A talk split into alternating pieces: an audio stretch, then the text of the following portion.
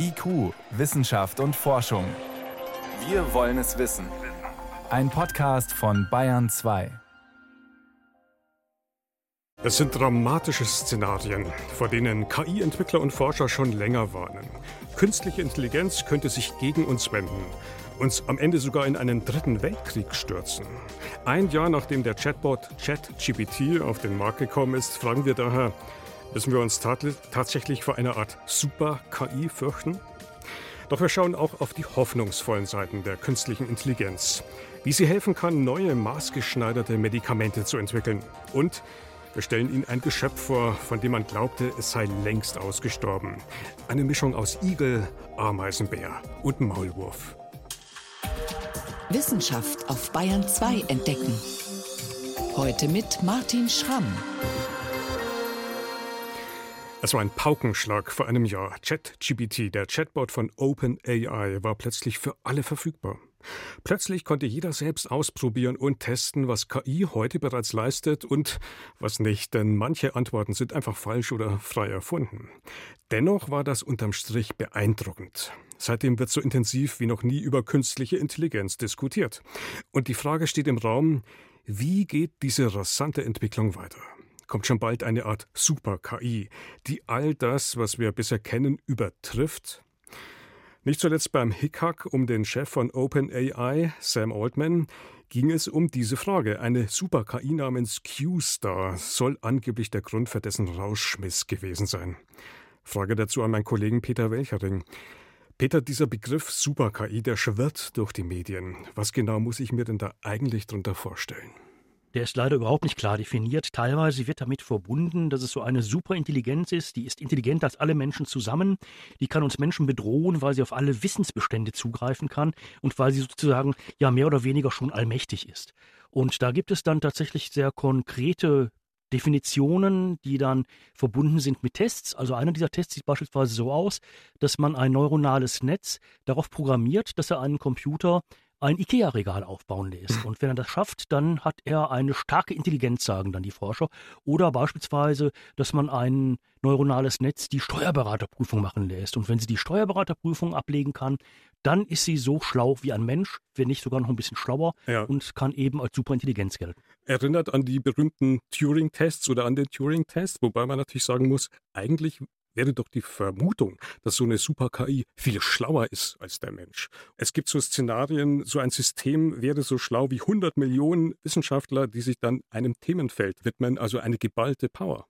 Also was tatsächlich solche Systeme können, ist, sie können sehr viel mehr Daten als der Mensch sehr viel schneller verarbeiten. Und deshalb hat beispielsweise auch die Bundeswehr ein Projekt gestartet. Sie wollen nämlich einen superintelligenten Assistenten aufsetzen. Allerdings haben sie da erstmal ganz klein angefangen. Im Augenblick gibt der superintelligente Assistent der Bundeswehr Antworten auf solche Fragen des Alltagsbetriebs, beispielsweise, was trage ich denn als Zeitsoldat, wenn ich zum feierlichen Gelöbnis gehe? Oder welche Tattoos sind denn zugelassen und welche sind nicht zugelassen? Was daraus mal kommen soll, das soll ein Lagebeurteilungssystem werden. Und dieses Lagebeurteilungssystem, das dann von sehr vielen Sensoren Daten bekommt, von sehr vielen zusätzlichen Stellen, etwa auch Nachrichtendienste und so weiter, mit Daten versorgt wird. Das kann natürlich Unmengen von Daten sehr viel schneller und vor allen Dingen eben auch sehr viel mehr Daten verarbeiten als etwa so ein menschlicher Generalstab. Aber es braucht dann immer noch den Menschen, der drauf guckt, sind all die Entscheidungen denn nachvollziehbar. Dennoch sind das ja spannende Szenarien. Und wenn wir jetzt die Frage nochmal beantworten, wie realistisch ist es denn, dass so eine Super-KI demnächst entsteht? Wie würdest du die denn jetzt einschätzen? Ja, im Fall Qstar wird das ja sehr heftig diskutiert. Da sind wir ja angeblich kurz davor, dass so eine Superintelligenz uns dann irgendwann mal alle beherrschen wird, weil sie im Augenblick ein bisschen Grundschul- und Hauptschulmathematik kann. Natürlich wird QStar in einigen Monaten auch, sagen wir mal, Matrizenrechnung und Vektoralgebra haben können und machen können. Und wenn sie das kann, dann kann solch ein System beispielsweise für Chatbots eingesetzt werden. Die können dann sehr viel schneller entwickelt werden als bisher, weil eben tatsächlich bei den gesamten Trainingsdaten und bei dem gesamten Vortraining im Augenblick noch sehr viel Strom, sehr viel Zeit einfach damit drauf geht, dass eben die entsprechenden Vektorberechnungen stattfinden. Da könnte QStar helfen. Aber das heißt ja noch lange nicht, dass QStar dann sozusagen die Erde in irgendeinen schwammigen oder nicht definierten Zustand stößt, weil QStar plötzlich irgendwelche Allmachtsgefühle oder Herrschaftsallüren entwickelt. Mhm. Das sind aber genau die Szenarien, die da unterwegs sind. Die KI könnte zu einer ja sehr potenten, wenn nicht zur potentesten Waffe der ganzen Welt werden. Ja, natürlich kann man künstliche Intelligenz als Waffe einsetzen. Also wir haben ja heute schon KI-Systeme, die beispielsweise bei automatisierten Waffensystemen tatsächlich eingesetzt werden. Absolut, ja, und auch heftig diskutiert wird, ob wir das wollen oder nicht. Ja, beispielsweise. Oder etwa KI-Systeme, mit denen dann etwa diese ganzen Fakes entstehen, Deepfakes, da wird dann beispielsweise ein brennendes weißes Haus gezeigt oder ähnliches. Aber diese KI-Systeme werden eingesetzt und werden dann jeweils auch ihre ganz konkreten Einsatzszenarien nur nach den Vorgaben, die ihnen bisher Menschen gegeben haben, entwickeln. Und da steht im Augenblick einfach nicht zu erwarten, dass ein KI-System von den bisherigen Zielvorgaben, die es gesetzt hat, abweicht und dann plötzlich so etwas wie, sagen wir, ein Bewusstsein oder eine Persönlichkeit entwickelt. Wenn das möglich wäre, dann müssten wir zunächst mal ein empirisches Kriterium für Bewusstsein haben. Das haben wir aber nicht. Hm. Das würde dann quasi auch so eine Art Autonomie beinhalten. Ein System, das nicht nur etwas tut, sondern weiß, dass es etwas tut und das quasi sowas wie Absichten oder einen Willen entwickeln würde. Da sind wir dann mittendrin in Science Fiction vermutlich. Da sind wir in Science Fiction, denn genau diese intentionalen Zustände, die sind immer wieder programmiert worden, aber man konnte sie eben bisher nicht nachweisen. Also was Menschen mit Intentionen machen, das kann man einigermaßen beschreiben, aber was dann wirklich intentional ist, auch dafür fehlt letztlich ein empirisches Merkmal. Hm. Dennoch ist ja unübersehbar, dass da etwas auf uns zurollt oder jetzt schon im Entstehen begriffen ist, was Fragen aufwirft, was vielleicht auch Gefahren beinhaltet. Können wir diese Gefahren vielleicht mal kurz benennen? Was ist denn das Hauptproblem oder die Gefahr, die wir einfach im Blick behalten müssen und wo wir uns überlegen müssen dann, wie wir das kontrollieren? Also keine Frage, der Einsatz von KI kann gefährlich sein und das hat im Wesentlichen zwei Ursachen. Die eine Ursache ist, dass tatsächlich schlampig gearbeitet wird. Beispielsweise gab es in einer Fabrik mal den Einsatz von Robotern, die haben da Autos simuliert, aber da steckt eben auch keine allwissende KI dahinter, sondern die waren einfach schlampig kontrolliert und dann sind die irgendwann tatsächlich einfach fehlgeleitet worden. Der zweite Punkt ist, Natürlich, wenn wir KI weiterentwickeln, müssen wir auch immer schauen, dass KI nicht missbraucht werden kann. Missbraucht wird sie von Menschen.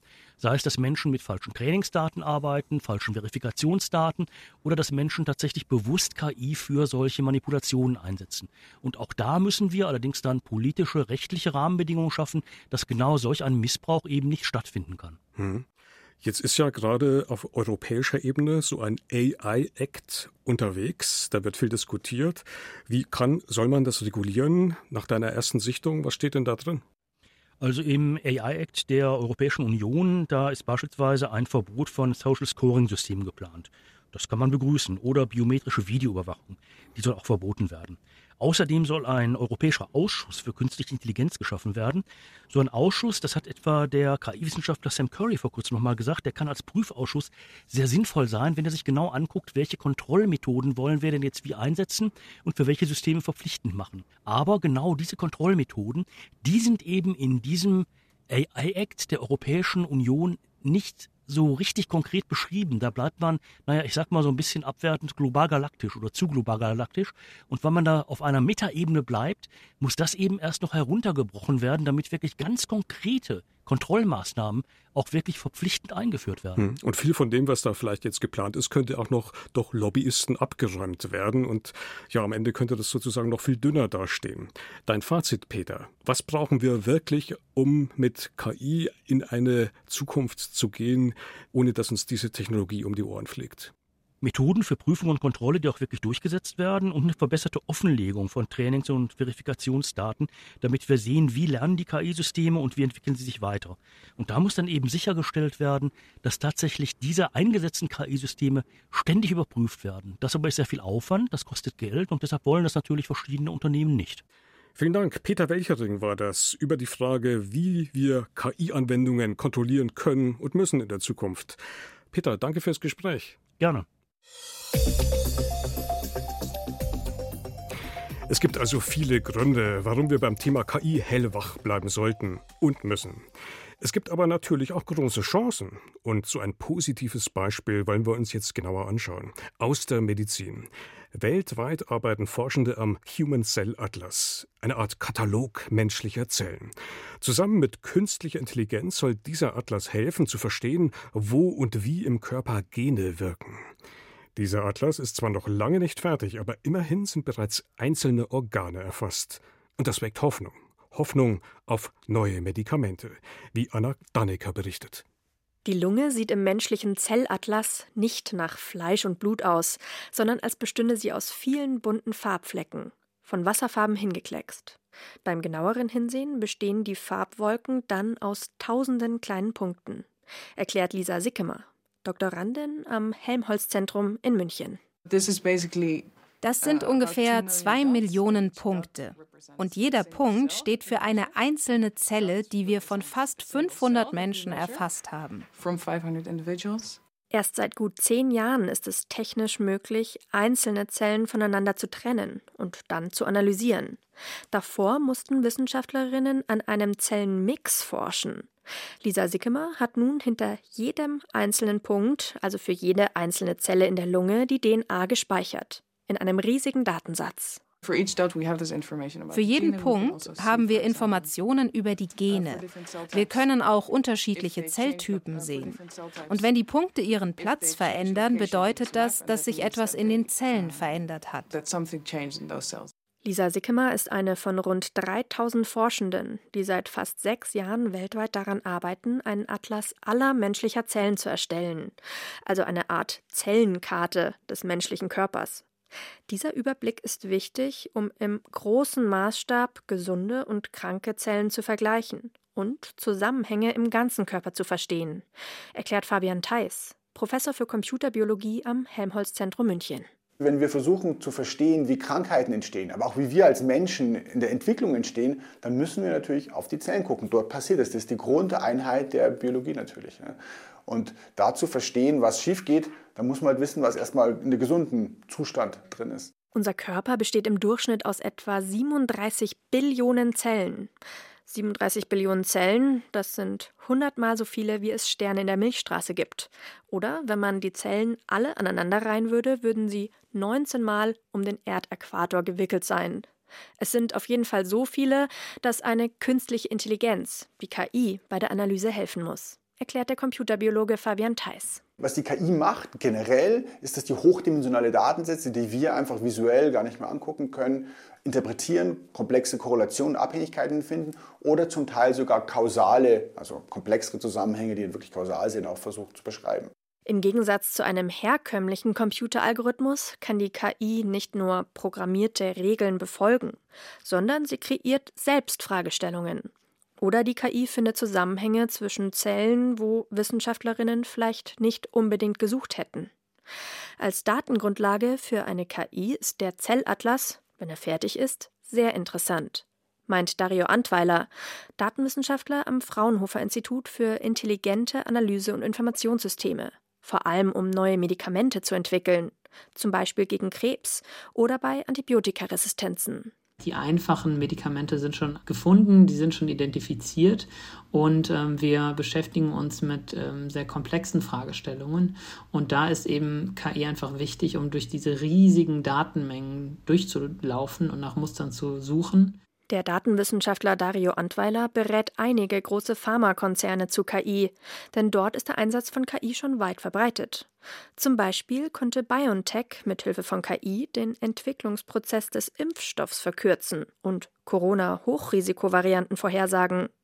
Andere Pharmakonzerne geben an, mit KI Wirkstoffe in Medikamenten zu testen, ohne sie herstellen zu müssen, indem die KI basierend auf anderen Medikamententests Wirkungen überträgt und simuliert, spart sich das Unternehmen etwa einige langwierige Testreihen in der Petrischale oder aufwendige Zellversuche.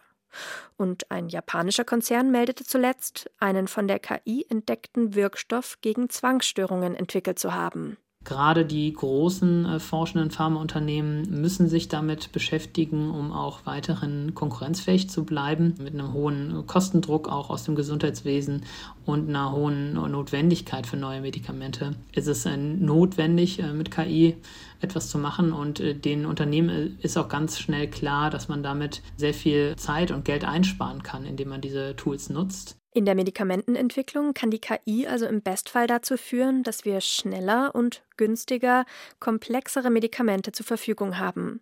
Der menschliche Zellatlas ist dafür eine optimale Datengrundlage. Bayern 2. Wissenschaft schnell erzählt. Helmut Nordwig ist bei mir im Studio und wir starten mit einem Mini-Herz, einem künstlichen Mini-Herz. Ja, das haben Wissenschaftler aus Österreich erzeugt im Labor. Da werden aus Stammzellen, das sind ja sowas wie die Alleskönner der Biologie, Herzzellen. Und das ist ein sehr komplizierter und genau getimter Ablauf. Und das haben die jetzt hinbekommen, sodass zum ersten Mal eine linke und eine rechte Herzkammer gemeinsam entstanden sind. Also ist das jetzt schon ein richtiges Herz, ein komplettes? Nein, ist es nicht und wird es auch nie. Das ist so groß wie ein Stecknadelkopf, entspricht genau der Größe vom Herzen Herzen eines Fötus, wenn es zu schlagen beginnt. Das tut das Mini-Organ noch nicht, aber die Zellen, die können sich bereits zusammenziehen, so wie sie es dann später beim Herzschlag auch tun müssen. Und wie der beginnt, das wollen die Wissenschaftler mit diesem Organoid, so nennen sie das, genauer erforschen. Das heißt, das ist die Suche nach dem ersten Schlag, sozusagen. Ganz genau, nach dem ersten Schlag. Und das ist äh, für uns ja immer so was Magisches und vielleicht äh, steckt ja ganz banale Biologie dahinter. Und was dann auch noch dazu kommt, was Sie erforschen möchten, was diesen Vorgang stört. Also ob zum Beispiel Medikamente, die die Mutter bekommt, während sich ein Kind entwickelt, die kind Entwicklung vom kindlichen Herzen beeinflussen. Das kann man natürlich nicht an Schwangeren testen Orten. Und jetzt gibt es diese Möglichkeit mit diesem Mini-Organoid, dem Herzen. Jetzt geht's weit raus in den Weltraum, ins Sternbild Haar der Berenike. Noch nie, noch nie gehört. ja, ist eigentlich nur 100 Lichtjahre weit weg. Für kosmische Verhältnisse quasi ein Katzensprung, Katzensprung, am nördlichen Himmel in der Nähe des Löwen. Und Forscher haben dort ein ganzes Sonnensystem entdeckt. Wobei es da draußen ja wahnsinnig viele Sonnensysteme gibt. Was ist das Reizvolle oder Besondere hier? Das Reizvolle ist, es sind gleich sechs Planeten auf einmal gefunden worden mit einer Methode, die man immer wieder anwendet, wenn man sogenannte Exoplaneten sucht. Wir schauen auf den Stern von der Erde aus und ab und zu wird er verdeckt. Da gibt es ein eigenes Satellitenprogramm der NASA dazu. Mhm. Ja, und hier sind es eben gleich sechs Exoplaneten und so viele hat eben noch niemand auf einmal gefunden. Weiß man ein bisschen mehr über diese Planeten? Ja, da konnte man sogar von der Erde aus weitere Eigenschaften noch entdecken. Die Größe dieser Exoplaneten, die liegt zwischen der von der Erde und dem Neptun, der viermal größer ist. Alle Planeten haben eine sehr geringe Dichte, das deutet auf eine Wasserstoffatmosphäre hin und die Umlaufbahnen, die stabilisieren sich gegenseitig durch Schwerkräfte. Das ist für die Forscher ein Zeichen, dass dieses Sonnensystem seit seiner Entstehung vor ungefähr vier Milliarden Jahren unverändert besteht. Also sehr stabiles System. Ja, ganz anders als das, worüber wir jetzt sprechen. Es gibt jetzt Kaviar, aber diese beliebte Delikatesse führt dazu, dass leider eine der gefährdetsten Fischgruppen weltweit dezimiert wird. Deshalb, deshalb sollte man wahrscheinlich besser darauf verzichten, oder?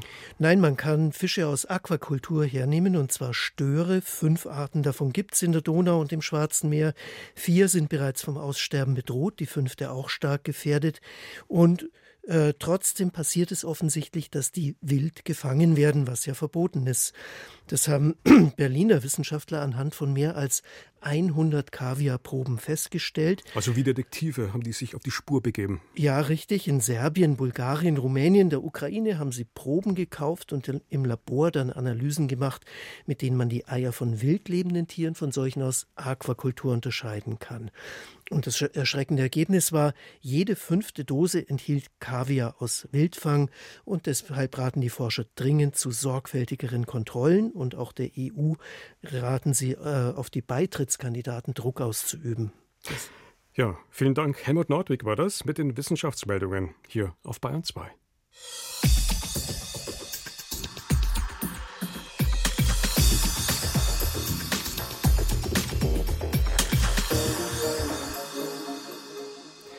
Tag für Tag verschwinden unzählige Arten von diesem Planeten. Weg, ausgelöscht, für immer verloren. Doch manchmal passiert es dann, dass diese totgeglaubten gleichsam wieder auferstehen. Nach vielen Jahren plötzlich wieder gesichtet werden. Zum Beispiel in Indonesien. Dort hat ein Forscherteam ein scheues Wesen abgelichtet, das irgendwie eine Mischung aus Igel, Ameisenbär und Maulwurf ist. Joachim Budde berichtet. Ein Juliabend im Regenwald der Cyclops Mountains, ganz im Norden von Neuguinea. Eine Kamerafalle filmt ein schwarzes Tier, das breitbeinig und etwas hüftsteif über Laub und Zweige steigt. Ein Edinburgh Langschnabeligel. Er sieht aus wie die Kreuzung aus dem Vogel Kiwi und einem Maulwurf. I'm so excited. It's hard to believe we found it. Es hat einen guten Grund, dass Gison Morib sich noch immer sehr über den Fund freut. Zum einen, weil die letzte wissenschaftliche Sichtung eines solchen Langschnabeligels 62 Jahre zurückliegt. Die Art galt als verschollen, vielleicht ausgestorben, obwohl Einheimische immer wieder von ihr erzählten. Zum anderen hat der Biologiestudent von der Cenderawasih University in Papua, Indonesien, genau diesen Platz für die Kamerafalle ausgesucht. Der Langschnabeligel hat dort auf der Suche nach Nahrung seine Nase in den Boden gesteckt. Das hinterlässt ganz charakteristische Spuren. Außerdem habe ich Fußabdrücke und Kot entdeckt. Diese Tiere benutzen immer dieselben Trampelpfade und kehren zu festen Plätzen zurück. Darum dachte ich, das ist der beste Platz für so eine Kamera. I think this is one of the best places to put the camera. Gison Morib war Teilnehmer der Expedition Cyclops, er ist ganz in der Nähe aufgewachsen und kennt das Gebirge gut. Mehr als 80 Kamerafallen hat das internationale Forscherteam dort aufgestellt. Außer dem eierlegenden Säugetier, das näher verwandt ist mit dem Schnabeltier als mit dem Igel, fanden sie viele Tiere und Pflanzen, die noch kein Wissenschaftler je beschrieben hat. James Campton von der Oxford University hat die Expedition geleitet. Wenn man ihm zuhört, merkt man, dass der Wert solcher Gebiete kaum zu überschätzen ist. Neuguinea ist die Insel mit der weltweit größten Biodiversität. Wir haben so viele neue und verschollen geglaubte Arten gefunden. Eine neue Froschspezies, eine baumlebende Garnele, Dutzende Insektenarten. Dabei sind die Cyclops Mountains ein relativ kleines Gebirge. Das zeigt, wie groß die Artenvielfalt dort ist. There's even less exploration than in the Cyclops Mountains. Ruben Pengu stammt weiter aus dem Zentrum der Insel. Für ihn sind die Forschungsergebnisse Ansporn für weitere Untersuchungen.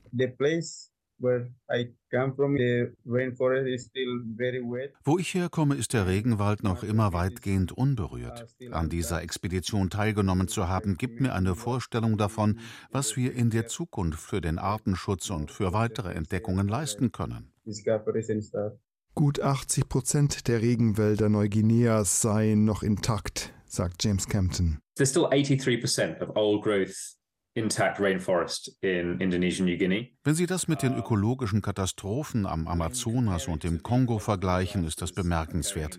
Projekte wie unseres zeigen der Welt die Schätze, die es noch immer gibt. Wir müssen uns jetzt für den Schutz der Regenwälder einsetzen, weil es noch so viel mehr zu entdecken und wieder zu entdecken gibt there's still so much more to be discovered, let alone rediscovered.